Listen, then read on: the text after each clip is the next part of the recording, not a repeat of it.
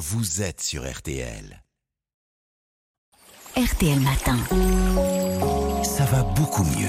Alors Aline Perraudin, vous avez décidé de nous parler de- aujourd'hui de l'empathie. On en parle beaucoup, Aline, notamment euh, pour contrer le harcèlement scolaire. Oui, des cours d'empathie vont être dispensés hein, dans les écoles. Dès la rentrée de janvier 2024, le ministre de l'Éducation nationale, Gabriel Attal, a annoncé qu'il y en aurait chaque semaine dans au moins une école pilote par département et ensuite ces cours seront généralisés. Cette mesure, elle s'inspire de l'étranger. L'empathie est enseignée notamment au Danemark où les cas de harcèlement se sont effondrés. Alors Aline, redites-nous ce qu'est l'empathie exactement. Alors c'est cette capacité de comprendre et de partager les émotions d'autrui.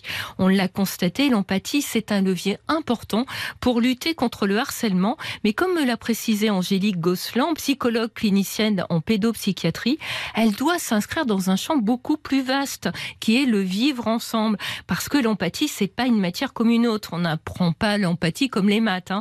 On apprend à être en relation avec l'autre, à la maternelle ça doit passer par des jeux de rôle, des jeux symboliques où l'enfant joue à faire semblant et par un accompagnement au quotidien.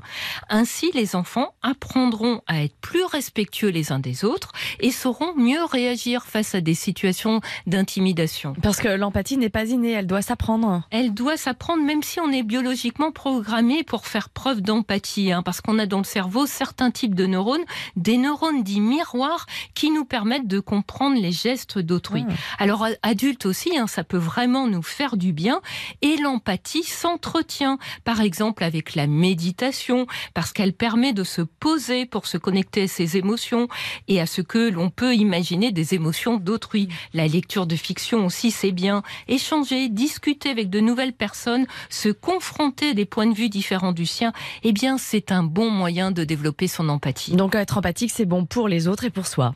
Exactement. À partir du moment où on est empathique avec l'autre, bah, on a une meilleure relation. Si je prends soin de l'autre, l'autre va prendre soin de moi. C'est donc très positif. Les études ont montré que faire preuve d'empathie, c'est aussi associé à une meilleure estime de soi. Alors ça présente beaucoup d'avantages, Mm. mais l'empathie, bah, ça présente aussi un risque pour la santé mentale. Ah bon? Une étude oui, a par exemple montré que dans les couples, si l'un des partenaires est dépressif, l'autre a plus de risques de présenter des symptômes dépressifs s'il est très empathique. Donc être empathique, ça peut faire souffrir aussi.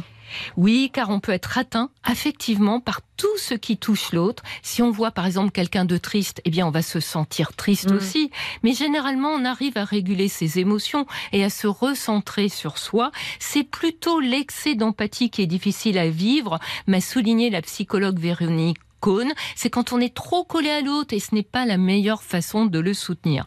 Sinon, les avantages de l'empathie semblent vraiment l'emporter sur les risques, que ce soit au sein de l'école, de la famille et de la société tout entière, parce qu'elle favorise des relations saines en privilégiant la coopération plutôt que la compétition. Merci beaucoup, Aline Perraudin. Ça va beaucoup mieux dans son corps et dans sa vie.